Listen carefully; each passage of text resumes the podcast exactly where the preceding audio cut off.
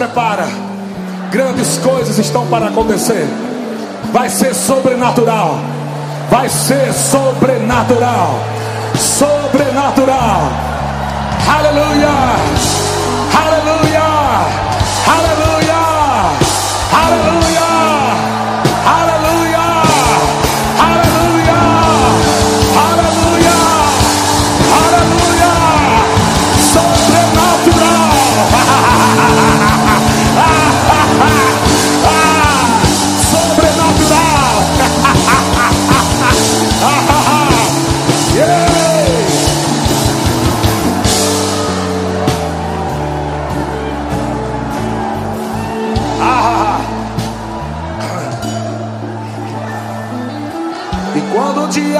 Que não dá,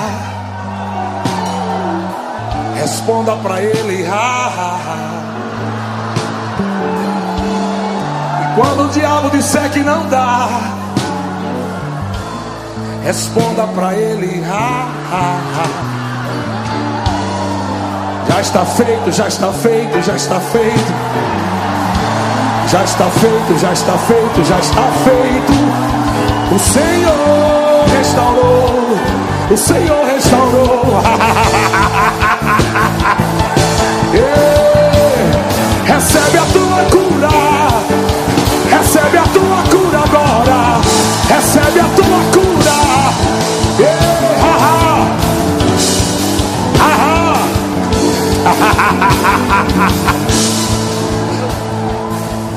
Oh. Dá uma olhada aí para teu irmão, veja como é que está a cara dele.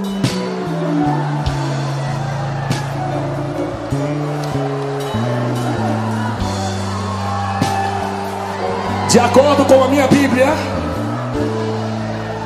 os da fé têm a boca cheia de riso. Quem é da fé? Aleluia! Deus é bom. Senta um pouquinho. Obrigado, grupo de música. Preciso da tua unção aí.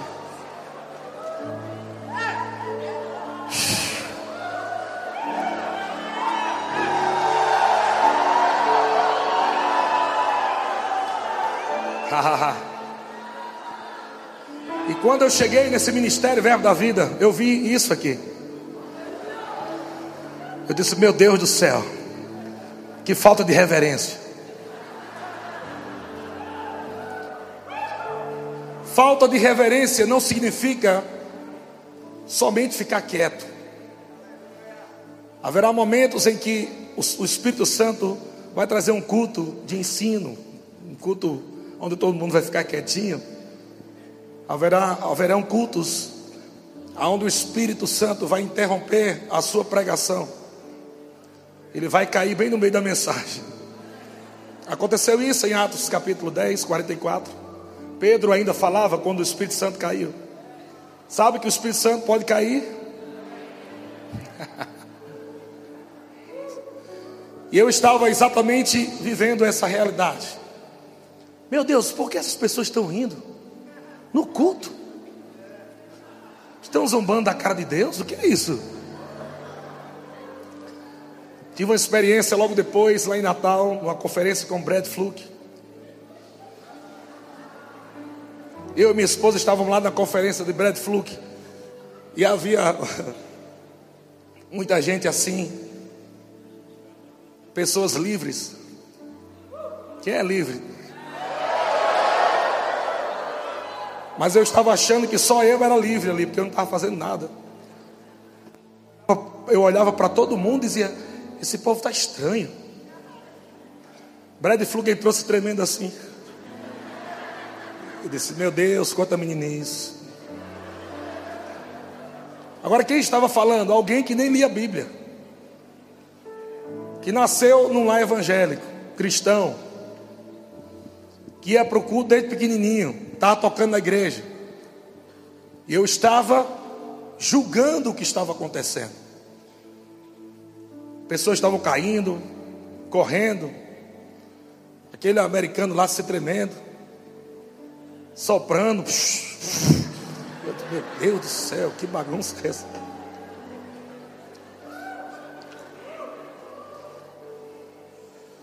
Eu lembro que ele estava ministrando por parte, ele ministrou uma parte aqui. Para ele estando aqui, começou aqui, depois veio para o meio. E ele ministrava, ele, a unção estava tangível naquele lugar, de forma poderosa, gloriosa. E ele jogava a mão assim, a unção vinha, o povo caía, e gente era curada, batizada, e tudo que você podia imaginar. E ele ministrou no meio, mesma coisa. Só que eu fiquei olhando que sempre quando a unção vinha, tinha sempre uns gaiatos da fé. Umas pessoas ficavam rindo. e eu lá, glória a Deus.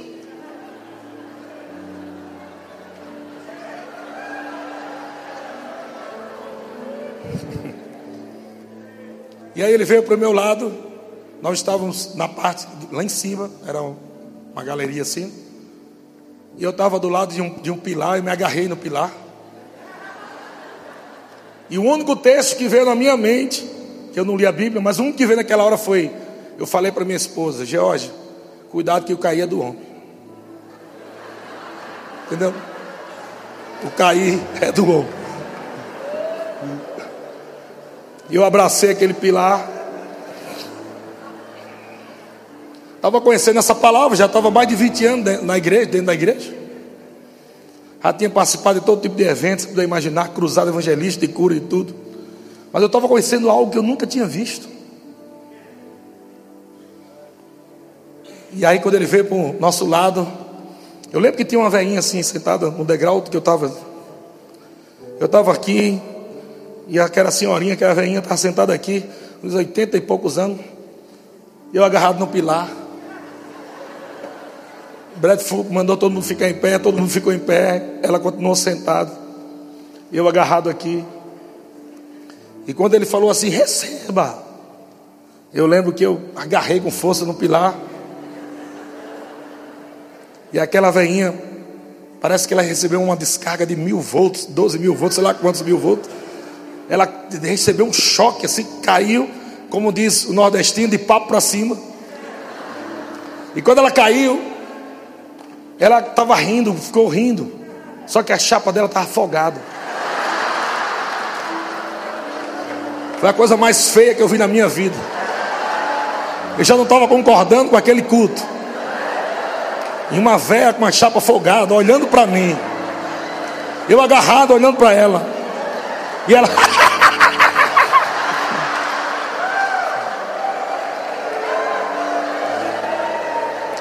E eu lembro que eu queria. O meu sonho era ser evangelista, gente. Meu sonho é ser evangelista. Eu disse: é hoje que eu começo meu ministério de evangelista. Eu agarrei aqui e botei a voz de evangelista. Quem você conhece voz de evangelista? Eu repreendo agora. Vai saindo, vai saindo agora. Todo espírito pombagira. Comecei a repreender.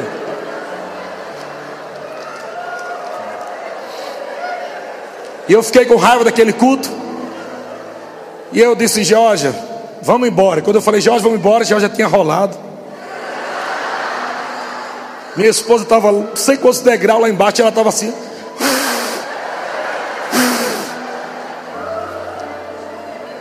Agora eu estava com raiva do pregador, com raiva do culto e com raiva da minha esposa. Eu pensando, que vergonha, meu Deus. Tem um bocado de irmão aqui que me conhece, os irmãos que me conheciam lá, eram tudo espião. Quando eu olhei, olhei para eles, eles estavam tudo assim, ó.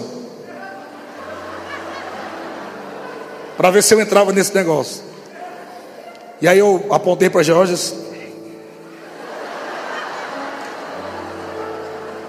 Como se estivesse reprovando, né? Enfim, chegamos em casa, minha esposa, ela disse, ela tinha pouco tempo de convertida, e ela disse: Amor, eu nunca provei isso na minha vida. Foi maravilhoso. E eu disse: Maravilhoso, eu com raiva dela. Eu fiquei com raiva dela mais ainda, porque quando, ela, quando terminou o evento, antes de terminar o evento, eu saí do ginásio, fui lá para fora. Fiquei com raiva. Sabe uma coisa? Vou sair desse lugar que não tem nada de Deus, não. O povo no culto, ainda. Que é isso, cara? Que palhaçada é essa?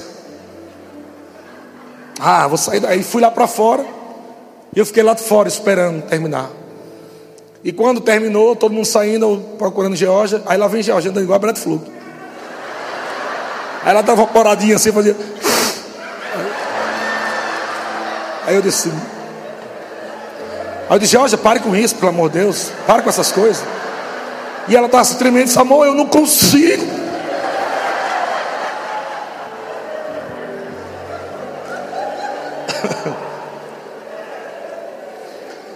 E aí nós fomos para casa e, e ela no carro se tremendo, eu dirigindo, eu nem falei com ela, com raiva.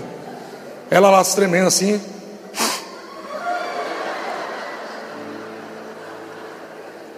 E quando chegou em casa, ela falou: Amor, eu quero ir de novo. Amanhã de manhã vai ter lá na igreja. E aí eu falei: Deus me livre. Nunca mais eu piso naquela igreja. O povo correndo na igreja por falta de reverência pulando, gritando, rindo. Aí eu disse, mas amor, mas eu eu, eu, eu tô na, na, linguagem que a gente tinha, né? Eu estou sentindo algo diferente. Eu, tô, eu nunca provei isso. E eu quero mais, eu estou com sede, eu quero mais disso aí. Ele disse, eu vou, não vou de jeito nenhum. E ela me convenceu. Ela me convenceu, eu disse, ok, nós vamos chegar uns 40 minutos atrasado. Por quê? Porque a igreja enche, a gente fica lá atrás perto da porta. Porque se começar essa palhaçada de novo, a gente vai embora na hora. E aí encheu a igreja, quando a gente chegou estava lotado. Tinha só as últimas fileiras perto da parede. Fiquei ali. E aí, amado, vamos receber agora o pregador da manhã. Brad Flug, era ele de novo.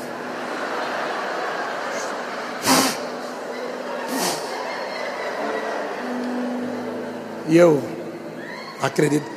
Isso deve ser uma doença que esse homem tem. Pode ser uma doença. Não tem condição uma coisa dessa. Eu com raiva dele, fiquei com raiva do pregador. E aí, meu irmão, eu fiquei lá atrás, ele disse, ele disse, eu estou querendo pregar, mas, mas, mas eu não estou conseguindo. O Espírito Santo disse que eu fizesse a mesma coisa que eu fiz ontem. Georgia, vai saindo, vai saindo. Eu disse, calma, talvez seja diferente tá, já estamos aqui já.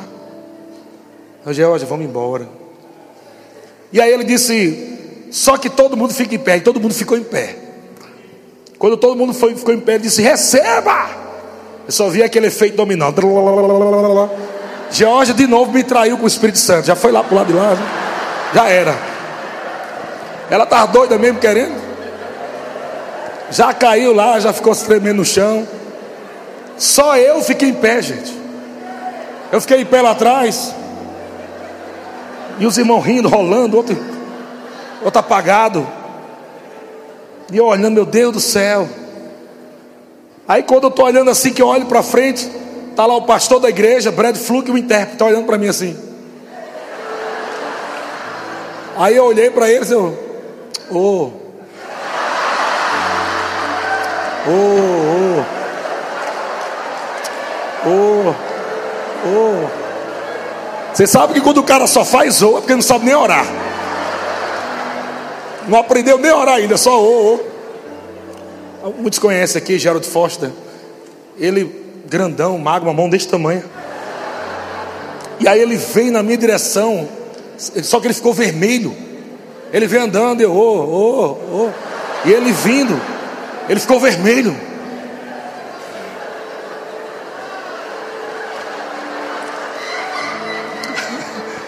Aí ele chegou para mim assim: Não estranhar a maneira que eu vai ministrar para você. Já estava estranho faz tempo, meu amigo. Não estranhar. Você vai receber agora uma unção que vai despedaçar religiosidade. E eu só, hum, hum, ei, amém. Oh. Sim, manda, Senhor, manda, ó. Aí ele falou: Não estranhe a maneira que eu vou ministrar para você. Ele disse: Recebe agora em nome de Jesus. Aí deu uma tapa, pá, na minha cara. Cara, deu, estralou, meu amigo. Alta. Eu só lembro da luz se apagando, se apagando. Se apagando. Se apagando. Apaguei.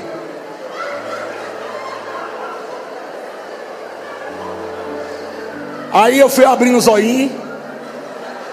Aí quando eu fui abrindo os olhinhos, eu estava deitado na minha cama em casa.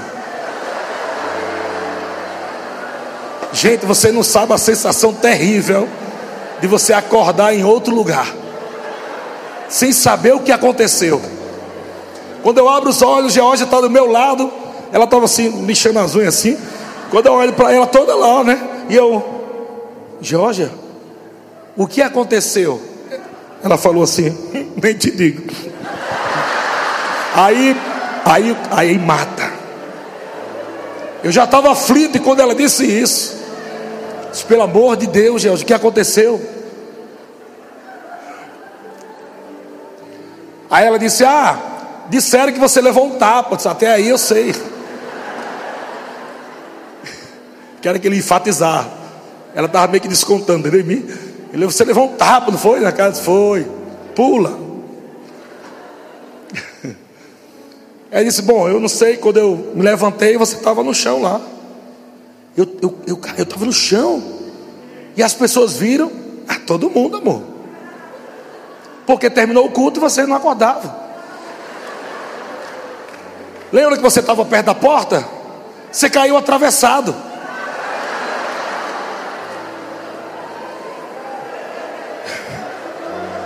Deus do céu. E eu disse, meu pai do céu, e como é que eu estava? Ah, você estava assim. Não, não, não, não, pelo amor de Jesus Nazaré, eu não acredito numa coisa dessa, não. Todo mundo me viu assim, todo mundo. E alguns irmãos que conheciam você, que sabiam que você era do contra dessa coisa de poder de Deus, negócio de unção aí, estava todos dizendo: vai, bichinho, brinca já, vai, vai, pega ele, Jesus.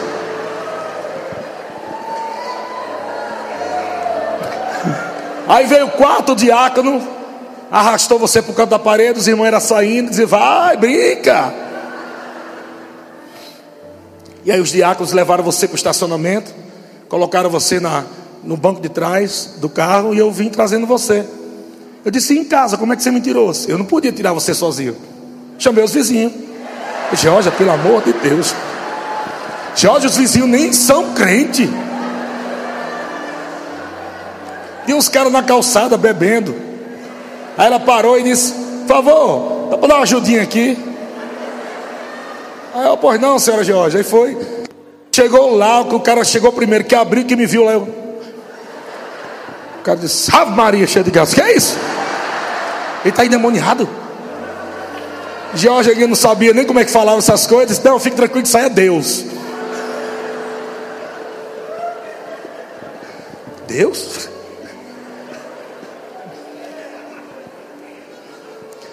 E a partir desse dia, a minha vida mudou radicalmente.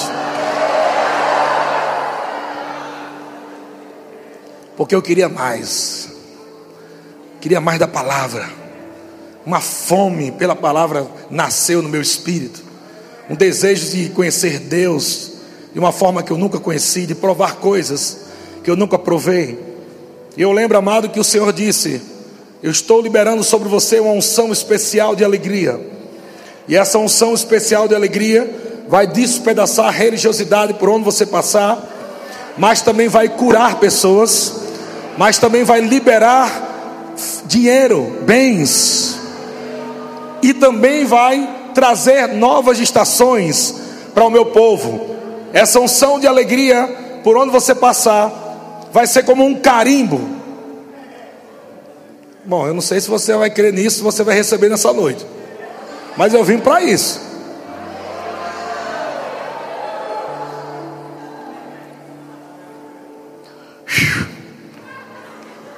Vamos ler um versículo aqui para a gente ficar. Hebreus capítulo 10, versículo 38. Alguns textos aqui rapidinho. E o que, que eu quero falar? Nós estamos num acampamento, um ajuntamento aonde a família da fé está reunida.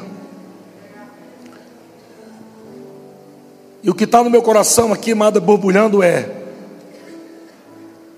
não perca aquilo que te libertou um dia. e trouxe você até aqui. Porque a unção, o mover do Espírito, que te libertou e te trouxe até aqui, será o mesmo poder de Deus e unção do Espírito que vai levar você para lugares mais altos em Deus. Aleluia. Eu sei que não dá para a gente explicar tudo, né? Talvez alguns irmãos já possam estar pensando, não, mas o mover, mas a palavra, blá, blá, você está entendendo o que eu estou falando? Até uma criança de três anos vai entender o que eu vou falar. Eu fui tentado várias vezes a parar de rir. Eu fui tentado várias vezes a parar de dançar no espírito, de correr no espírito. Várias vezes, sabe por quê? Porque eu fui crescendo no ministério. E eu fui crescendo no ministério e fui adquirindo conhecimento e comecei agora a pregar, aleluia, glória a Deus. E comecei a pregar e a, aquela tentação de, cara, você é um ministro agora. Você não pode perder agora a postura do ministro. Eu fui tentado a isso, graças a Deus que eu não caí nessa tentação. Porque foi exatamente em estar sensível ao mover do Espírito que está me levando a uma plenitude daquilo que Deus tem para a minha vida, família e ministério. Deixa eu te falar uma coisa: mover do Espírito não vai afastar pecadores vai afastar religiosos. A igreja começou no mover do Espírito em Atos 2. E depois do mover do Espírito em Atos 2, onde todo mundo estava embriagado, bêbado. Você imagina como é que pode? A gente lê acha bonito. Mas a Bíblia diz que estavam todos reunidos no mesmo lugar. Não sei se era a época do carnaval, mas estavam todos reunidos no mesmo lugar. De repente, veio do céu um som como de um vento impetuoso, encheu toda a casa. Foram distribuídos entre eles línguas como de fogo, e todos passaram a falar em línguas, conforme o Espírito Santo lhes concedia que falassem. Eles começaram a falar em diversidade de línguas.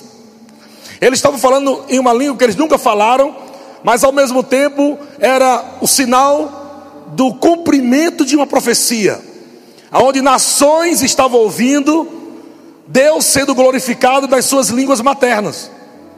Aqueles homens estavam falando em línguas, mas ele não sabia o que estava sendo dito, e ao mesmo tempo parecia que estava tomando a cachaça do bar do Joel. Para quem não sabe, o bar do Joel é o Joel profeta, que ele profetizou. Nos últimos dias: derramarei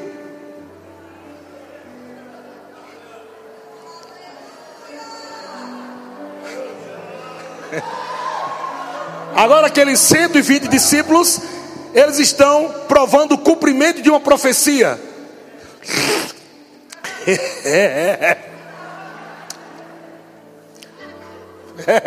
A chácara. Baixar aquela.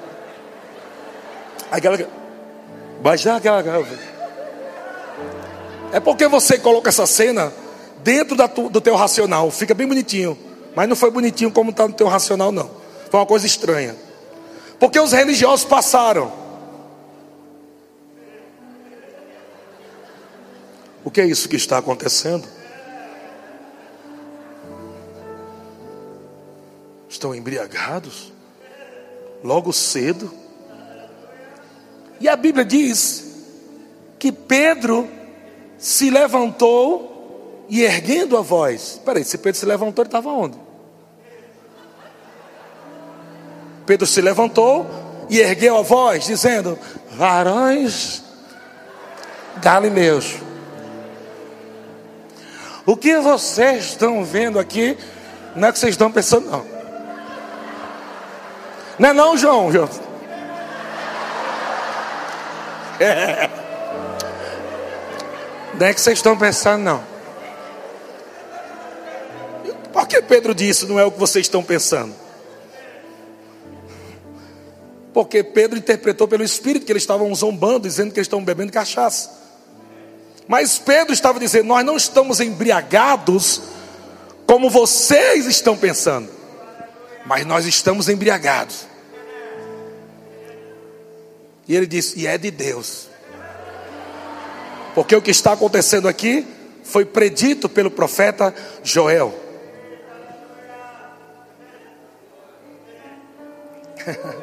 Ah. Ei, papai, mamãe, deixa eu perguntar uma coisa a você. Pastores, líderes, teus filhos estão vendo você no fogo?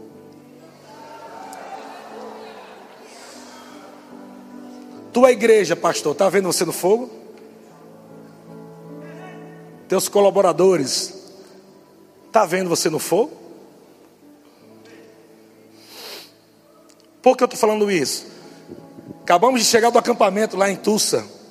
E a filha lá, eh, Denise, Denise, ela dizendo que ouviu do avô dela, Kent Reagan, o, o avô dela, Kent Reagan, o avô dela falando, se nós não ensinarmos sobre o mover do Espírito, a próxima geração vai perder o mover do Espírito.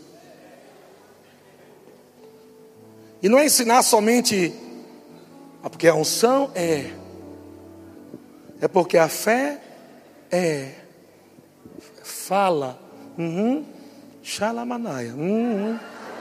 não é só assim não. E eu tenho visto um monte de crente dentro das igrejas deprimido. Muitos crentes, a maioria mulheres, com problemas emocionais.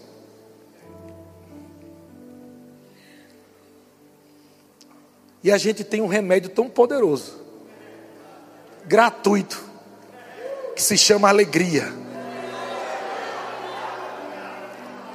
Crente com depressão, tendo alegria no seu espírito. Que tal você quebrar essa porcaria hoje da tua vida?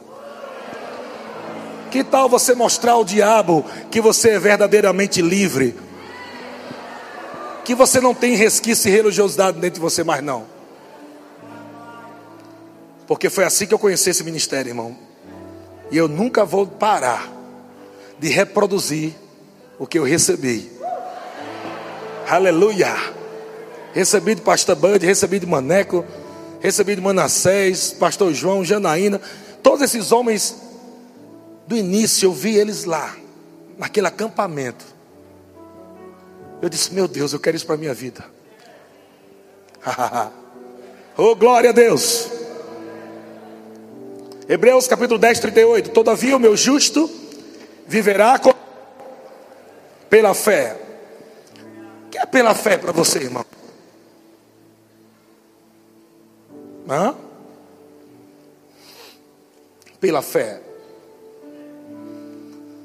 Aleluia. Eu venci uma outra coisa, a dificuldade de fluir quando outro ministro estava ministrando. Tive que vencer isso também. Porque eu não podia cobrar do meu povo aquilo que eu não fazia quando outros ministravam. Então, se alguém está ministrando, eu me comporto como ovelha, eu vou receber tudo. Eu lembro, amado, que eu teve um tempo na minha vida que eu comecei a entrar naquela eu comecei a entrar naquela coisa técnica do ministério. Foi que eu fiz? Estou falando de mim, tá, gente? Não, tô, não é nosso ministério, não. De meu. É o Satanás. Na minha cabeça. O ministério continua bem, fluindo. Agora você se liga ou não se liga. Se aprofunda ou não, mas está lá fluindo a unção. A unção que estava sobre o pastor Buddy ainda está funcionando plenamente nesse ministério. Mas eu fui tentado. Eu sou músico, toco alguns instrumentos musicais, sou autodidata e tenho um, um ouvido bem clínico. Então, eu tive que me cuidar para quando eu chegava nos cultos de igrejas, algumas bandas, grupos musicais estavam começando, eles não tocam tão bem, porque está começando, é normal. Mas meu ouvido clínico já batia em cima. Eita, errou essa nota. Errou aquela. A introdução está fora. Automático, eu nem pensava. E aí eu perdi o quê? O momento da música. Porque eu estava avaliando tanto a parte técnica da música que eu deixava de adorar.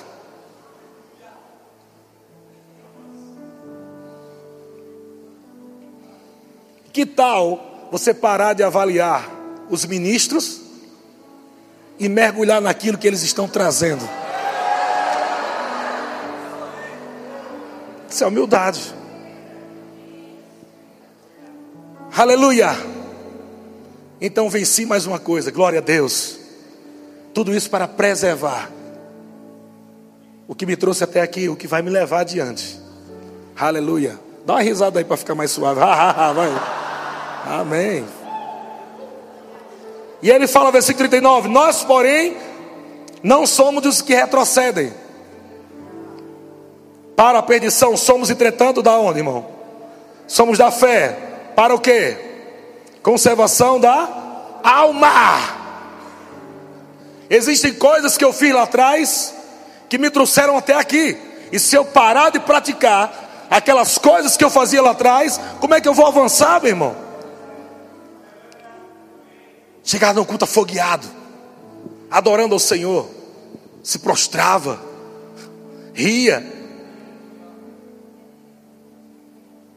saía, borrava a Mary Kay todinho, esse cabelo assanhado, não importa a intensidade de receber, de continuar provando da unção. Não é simplesmente alguém chegar pelo Espírito, o Senhor falou sobre alegria, e você já tecnicamente já sei. Ele vai dizer, diga, tu vai ver. Aí você perde. Já sei, ele vai falar sobre mover. Tu vai ver, daqui a pouco ele vai, ver, vai ler aquele texto. Depois daquele texto, ele vai dizer: agora você tem que correr, dançar. Tu vai ver, vai chegar aí, ó.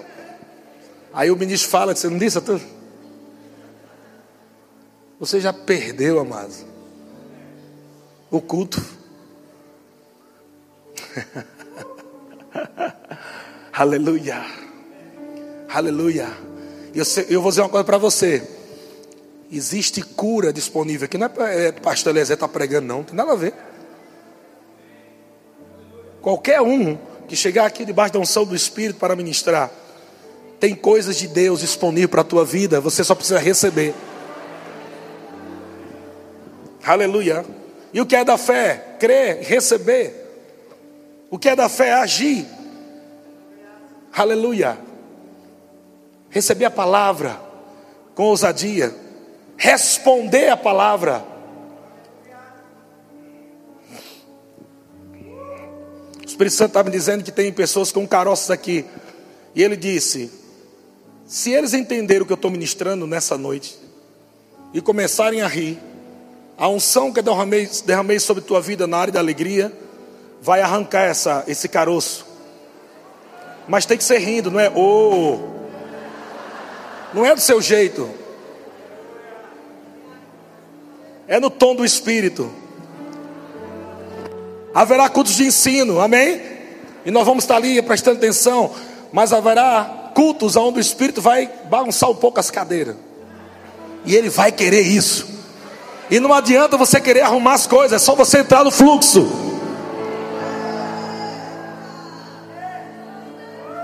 Diga para o seu irmão, não é do seu jeito, não, irmão. Fala para ele. Não é do seu jeito.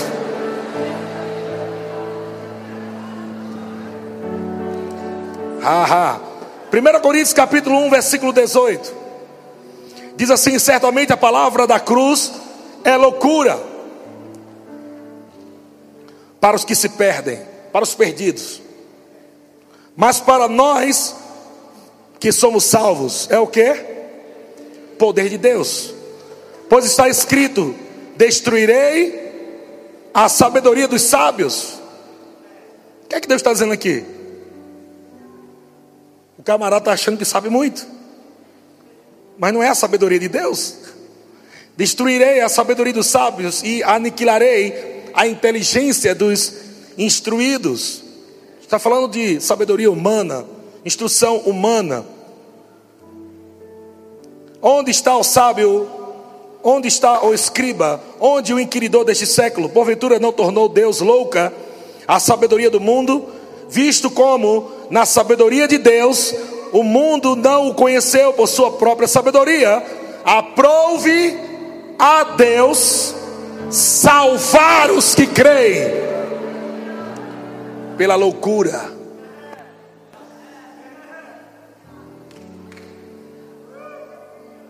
Naturalmente, jamais eu deveria estar aqui ministrando para você. Para o mundo eu não tenho qualificações. E muitos aqui também. Eu ouvi muitas histórias e dos ministros aqui, eu ouvi várias vezes porque eu amo ouvir. Isso me inspira. Histórias de homens que chegaram nessa igreja que não tinham nada, mas por causa da palavra e da unção do Espírito, Deus foi promovendo, levando a lugares altos. Aleluia, isso me inspira para continuar fazendo a mesma coisa, levando o bastão que o irmão Kenneth Rega passou para o pastor Bud, pastor Bud passou para Guto, e nós estamos debaixo dessa unção, e nós temos que levar isso para nossas igrejas, nós temos que conduzir esse poder, esse fogo, não somente ensinar sobre cura, mas curar os enfermos, não somente falar de fé, mas viver fé, não somente passar uma instrução que é bíblica, que é correta, mas você começar a viver e começar a obter resultados sobrenaturais na sua vida, na sua casa, na sua família. E Deus tem isso para você nessa noite, nesses dias.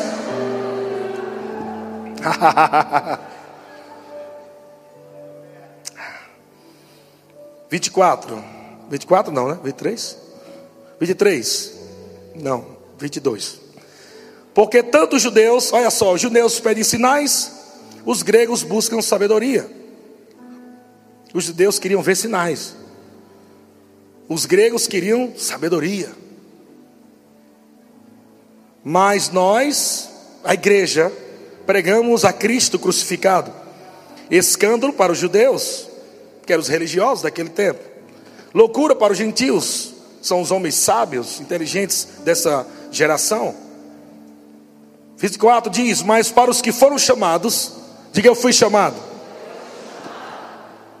Olha só o que ele diz: Para os que foram chamados, tanto judeus como gregos, nós pregamos Cristo.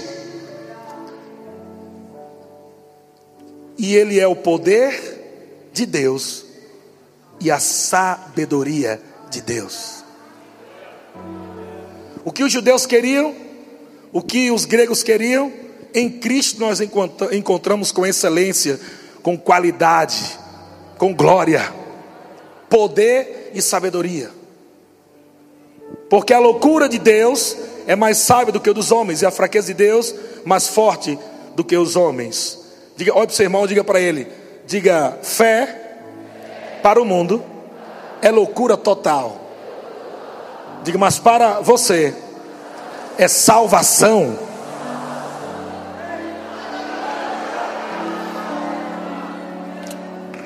João capítulo 9, versículo 1. João capítulo 9, versículo 1. Vamos agora pegar tudo isso e eu vou te mostrar Jesus praticando isso. Tudo que eu falei da minha vida, do texto. Jesus praticando isso. A Bíblia diz que Jesus pregava, Jesus eh, ensinava, pregava e curava. Jesus ensinava, pregava e curava. Manifestação do poder do ensino, manifestação do poder da pregação, resultado. E nós vemos aqui uma passagem muito interessante. Diz assim, João capítulo 9, versículo 1: Caminhando Jesus, viu um homem cego de nascença. E os seus discípulos perguntaram: Mestre, quem pecou? Isso aqui é um, uma briga teológica aqui, estão brigando teologicamente. Mas quem pecou, estes ou seus pais, para que nascesse cego? E muitas vezes, eu quero que você receba tudo isso em amor. Muitas vezes nós estamos procurando tanta coisa e esquecemos do principal. E nada errado. Nós temos uma escola maravilhosa, Rema, escola de ministros, escola de missões. Mas qual o propósito das escolas? Qual o propósito das escolas? Tornar você cheio da palavra e do Espírito, tornar você um condutor da glória de Deus, do poder de Deus, fazer você um resolvedor de problema celestial. Então aqueles homens estão debatendo ali e perguntou: por que nasceu cego? Ele pecou ou seus pais? Jesus respondeu: nem ele pecou, nem os seus pais pecaram mas foi para que se manifeste, se manifeste nele as obras de Deus. Agora, repete comigo: obra de Deus. E eu quero falar obra de Deus para você entender aqui que o que acontece nesse ministério muitas vezes, que parece estranho, não duvide, é obra de Deus. Coisas estranhas podem acontecer, e eu quando falo estranho para a tua mente, pode não entender, mas você tem que ficar sensível para se mover naquilo que Deus está fazendo, realizando, porque é obra dele. Tua mente pode dizer, cara, isso aí está muito estranho, eu não vou rir, não. Rapaz, esse povo está correndo aí, mas isso aí não é Deus, não. Mas aqui Jesus está dizendo: obra de Deus. Vai se manifestar a obra de Deus na vida desse homem. E ele diz a sequência: necessário que façamos as obras daquele que enviou, me enviou, enquanto é dia e noite vem, quando ninguém pode trabalhar, enquanto todo mundo só a luz do mundo. Olha só, Jesus disse isso. Quando Jesus termina, a Bíblia diz que ele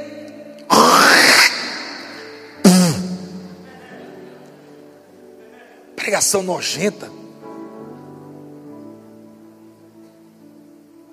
Ele não só escarra no chão, cospe no chão, ele está fazendo isso na frente de um cego.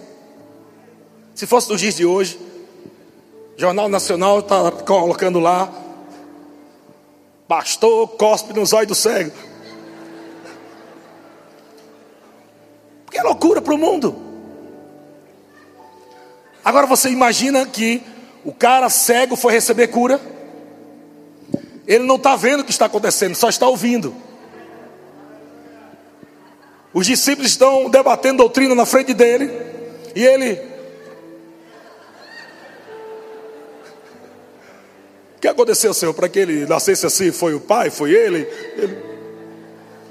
disse: Não, fica tranquilo. Aí daqui a pouco o cego só ouve a escarrada. Na cabeça dele, Jesus impor a mão sobre ele: receba a sua cura, veja. E ele está lá esperando. E ele só ouve o som.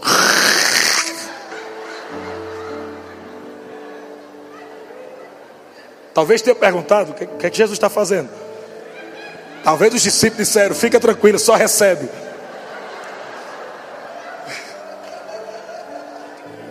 Tem coisas que você não precisa entender tudo, só recebe.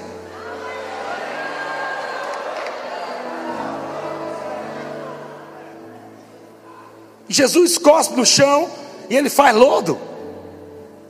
E ele pega.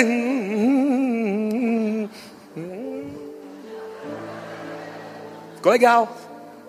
E agora o cara está cego e sujo. Além do cara estar tá cego, Jesus ia dar um comando para ele. Agora você vai e se lave. O cara devia ter pensado: esse, esse cara é louco. Eu sou cego, ele cospe, joga no meu zóio, e agora manda eu procurar esse tanque para me lavar.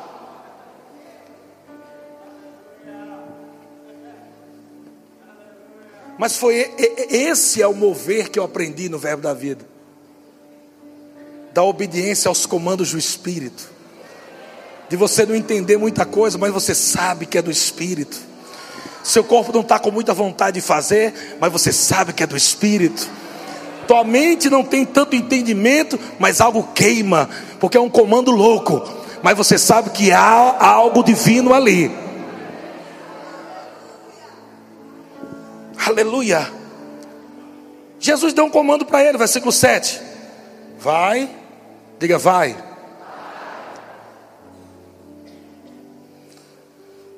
Lava-te no tanque de Siloé, que o tanque de Siloé quer dizer enviado.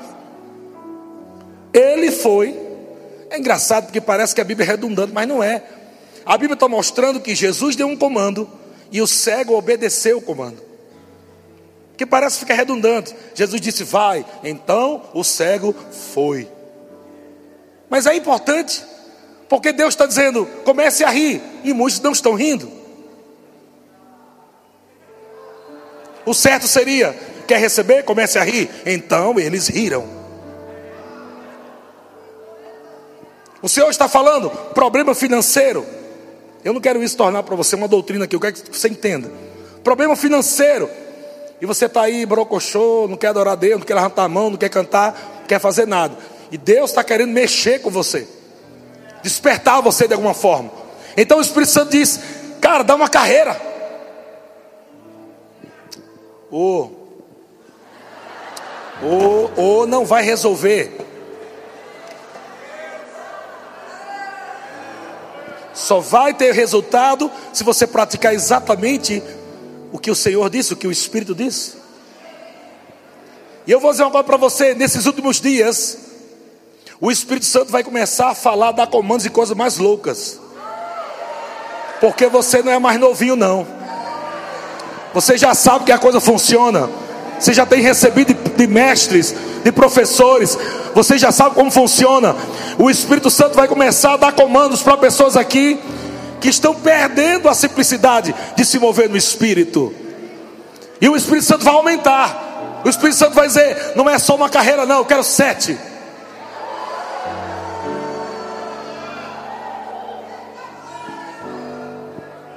E quando eu lembro de sete, eu lembro do comando também para Namã, a mesma coisa.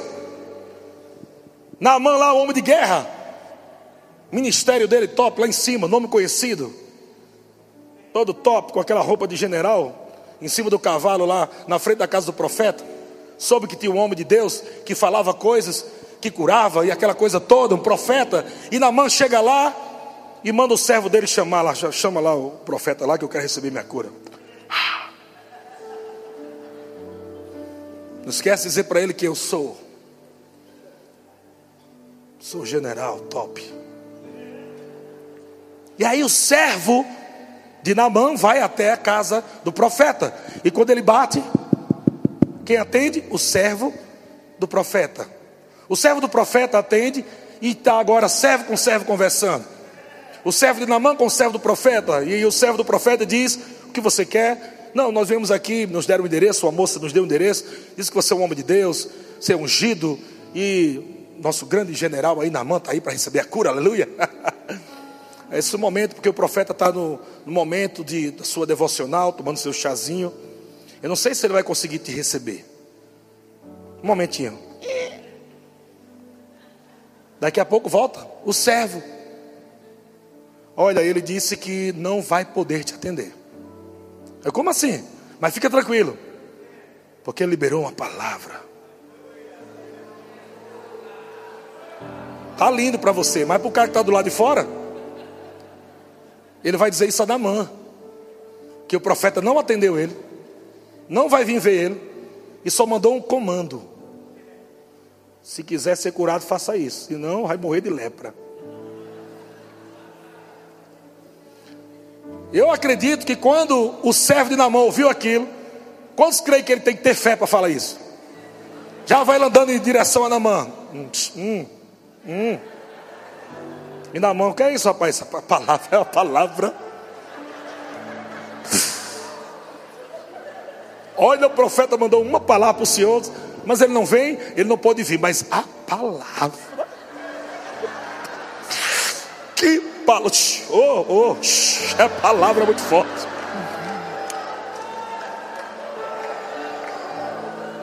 Bora, rapaz, eu já estou todo arrebentado aqui com essa lepra e você fica com esse negócio. Cadê o profeta? Ele não veio, mas ele disse: Assim diz o Senhor. O botando no meio. Mergulha sete vezes nesse rio e receberás a tua cura. Tu acha que Naamã gostou daquele culto do mover do Espírito? Naamã gostou daquilo? Não, ele queria imposição de mãos. Não, eu quero que venha pôr as mãos sobre mim. Mas não será do seu jeito, lindão.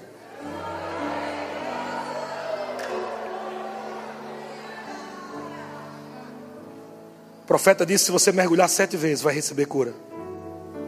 Ele ficou chateado. Poxa, pelo menos que mandasse num rio mais bonito aí, mais top que eu conheço, tanto mais bonito, logo nesse rio fedorento. Como dizia o pai de Mané, que esse rio fedorento. Eu fico imaginando na cabeça do servo de Namã. O servo de Namã. Ele pensou e disse: Chefe, tu já está caindo os pedaços. Aí tu quer escolher, é? Como quer ser curado?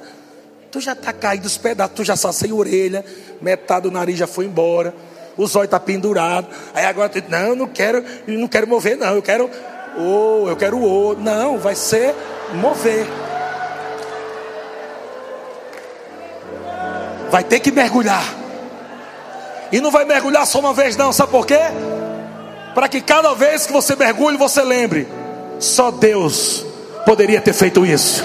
Só Deus, só Deus, só Deus, só Deus, quebrando o seu orgulho.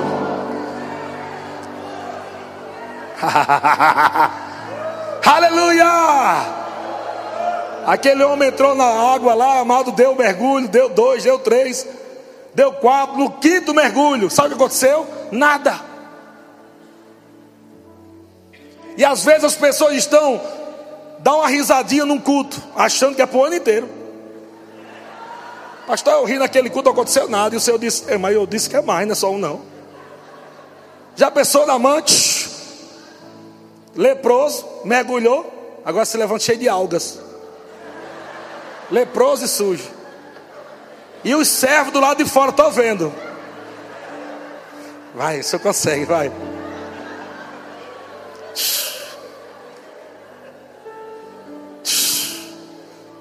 Estranho. O que é que o Senhor quer? Que você mantenha. Mantenha, irmão, mantenha. Mantenha, mantenha. Ah, eu, eu dancei no culto passado. Tem mais música no culto seguinte. Eu dei uma risada dois meses atrás. Continue rindo, irmão. Não pare, não. Cria esse loop da fé. Celebra, dança, recebe. Deixa o fogo do Espírito consumir você por dentro cada dia. Aleluia. Você pode ficar em pé, grupo de música. Glória a Deus.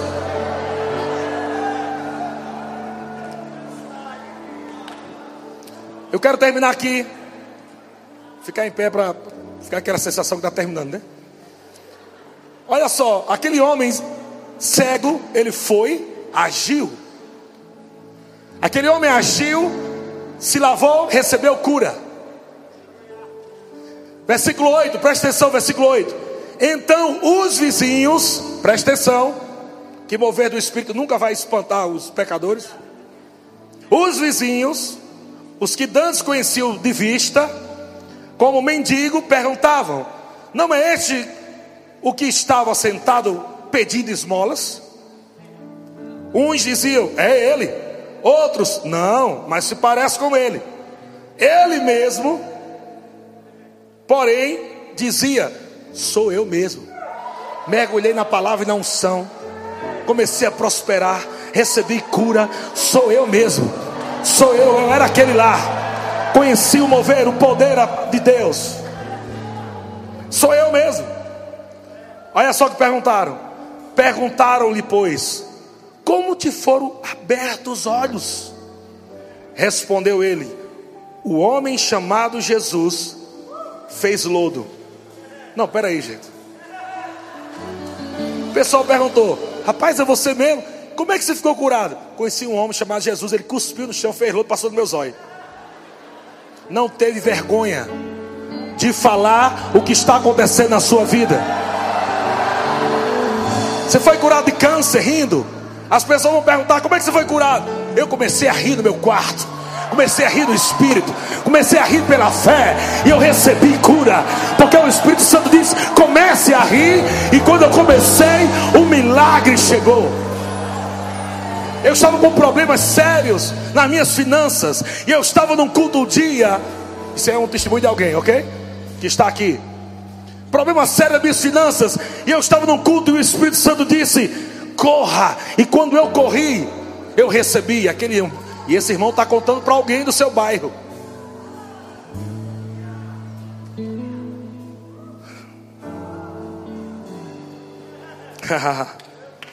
O homem chamado Jesus fez lodo. untou-me os olhos e disse-me: Vai ao tanque de Siloé e lava-te. Então eu fui, lavei-me e eu estou vendo. Presta atenção, presta atenção, pega isso agora, só essa primeira fase. Disseram-lhe os vizinhos: Onde é que ele está? Onde é que ele está? Onde é que ele está? Cara, eu quero isso. Eu quero isso aí. Como é que faz? Onde é a tua igreja? Onde é a tua igreja? Qual é o dia do culto que eu posso ir lá para receber?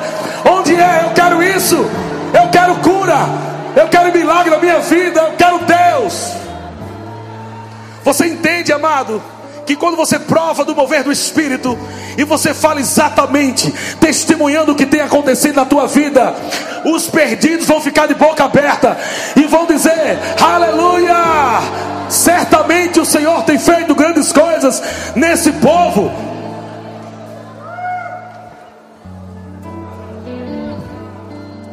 Eu quero finalizar com esse texto. E que você, por favor, se quiser, haja sobre ele. Lucas capítulo 10, versículo 12 diz: Ao entrar, Jesus, está falando aqui de Jesus, numa aldeia, saíram ao encontro dez leprosos, que ficaram de longe gritando, dizendo: Jesus, mestre, compadece-te de nós. Ao vê-los, ao vê-los, Jesus não pregou, não ensinou, e nada errado com isso, porque a gente sabe que ele faz isso. Mas tem momentos que o mover vai resolver. E nós não podemos perder isso. Quando Jesus viu aqueles leprosos gritando, Jesus só deu um comando no espírito. Ele disse: Ide, que é isso? Haja. De novo, vai.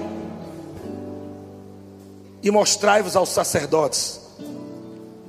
Quando é que o milagre começou? Quando é que a cura aconteceu? Aconteceu que, indo eles,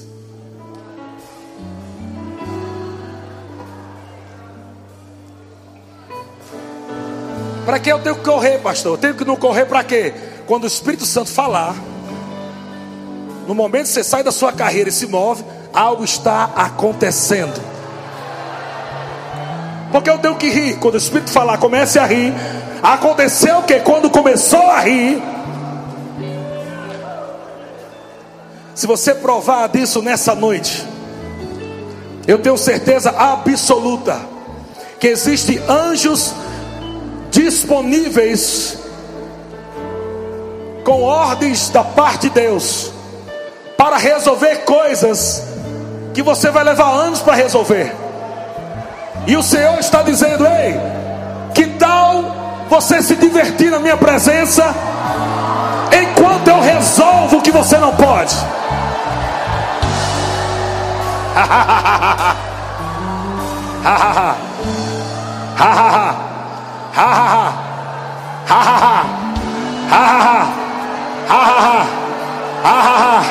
E aconteceu, e aconteceu e aconteceu, e aconteceu, e aconteceu, e aconteceu, e aconteceu, e aconteceu. Quando mergulhou, quando tocou, quando foi.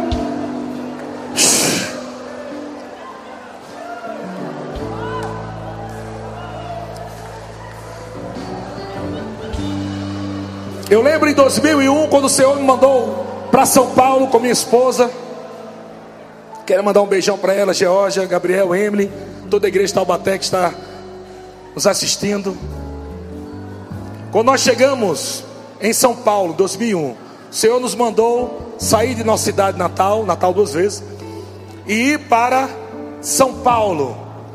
Quando chegamos lá, era vontade de Deus, eu sabia. Mas nós passamos alguns tempos difíceis no início. E eu lembro de um dia desse, desses, que eu estava com 50 reais no meu bolso. Era para pagar, como diz aqui, a feira da semana. Comida. A gente estava comendo todo tipo de cuscuz. Cuscuz à milanesa, cuscuz com ovo, cuscuz, é tudo, é só cuscuz. E eu lembro que meu, meu filho Gabriel era, tinha uns oito anos. É, é, é, é, desculpa, eu, eu cortei a, a história.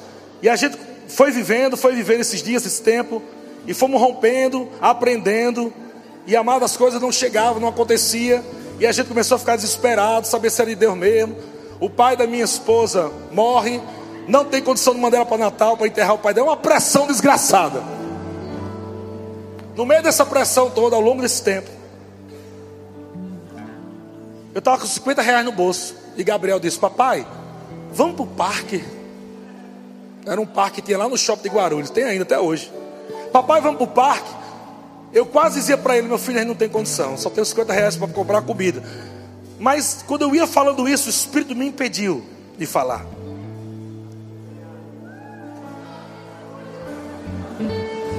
Eu botei a mão assim, com aqueles 50 reais que era passar a semana.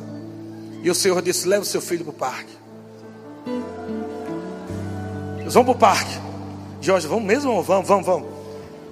Fomos para o parque. Quando chegou lá, eu comprei dois cartãozinhos. 50 reais, botei 25 para Gabriel, 25 para Emily. Eram pequenininhos. Ela foi brincar nos brinquedinhos dela, Gabriel do dele. Ficaram lá brincando, eu fiquei sentado num banco de madeira, que é de frente para o parque, pensando como é que seria amanhã. Estava quase cantando aquele hino, como será o amanhã? E enquanto eu estava ali, debaixo daquele peso, pensando, ansioso, preocupado, eu olhei meus filhos brincando. E aí Gabriel e Amy saíram e foram num, num metrozinho, no metrozinho não, numa montanha russa pequenininha que tem lá. Os dois entraram na montanha russa, que, ficava, que passava bem de frente para o banco de madeira. Eu e George sentado lá assim.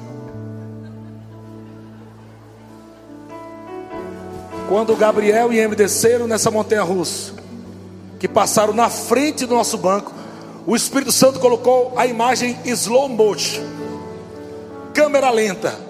Eu só vi Gabriel e eu assim, ó.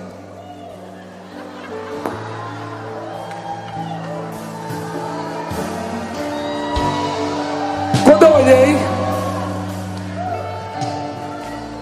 quando eu olhei, o Espírito Santo disse: Você não vê que enquanto seus filhos se divertem, o pai está pagando a conta?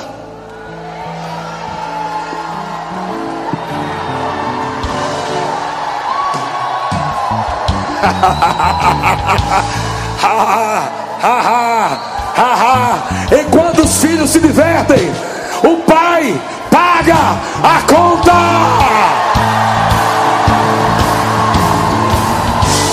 O Espírito Santo disse: Eliezer, se levanta, celebra se diverta a minha presença, sorria, dança. Eu sou